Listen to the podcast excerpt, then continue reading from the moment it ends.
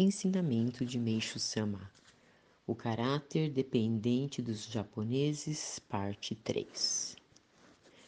Quando se leva em conta essa situação, apesar de os grandes capitalistas serem um tanto indesejáveis na conjuntura atual, chega-se à conclusão de que, se não surgir um grande número de médios capitalistas, será quase impossível pensar-se no êxito dos empreendimentos.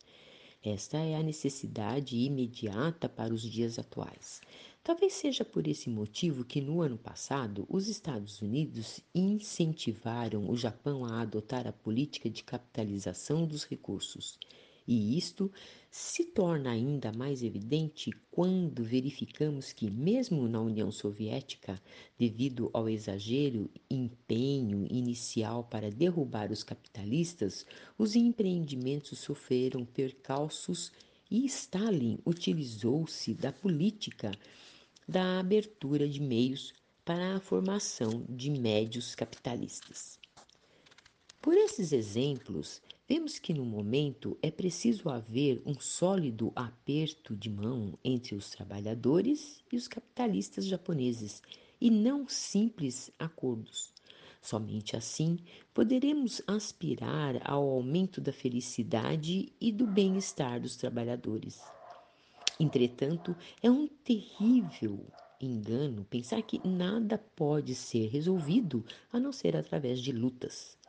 Caso isto não seja percebido, fatalmente haverá a autoextinção não só dos empregados como dos empregadores. Raciocinando dessa forma, fica bem claro que o método de fazer greve para resolver os problemas entre empregados e capitalistas não passa de simples manifestação do espírito de dependência.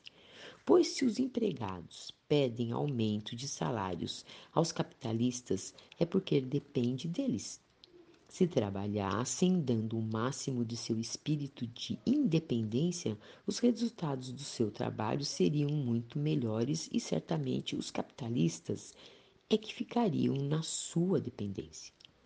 Por conseguinte, primeiro os empregados devem fazer com que os capitalistas lucrem e depois exigir a justa distribuição dos lucros.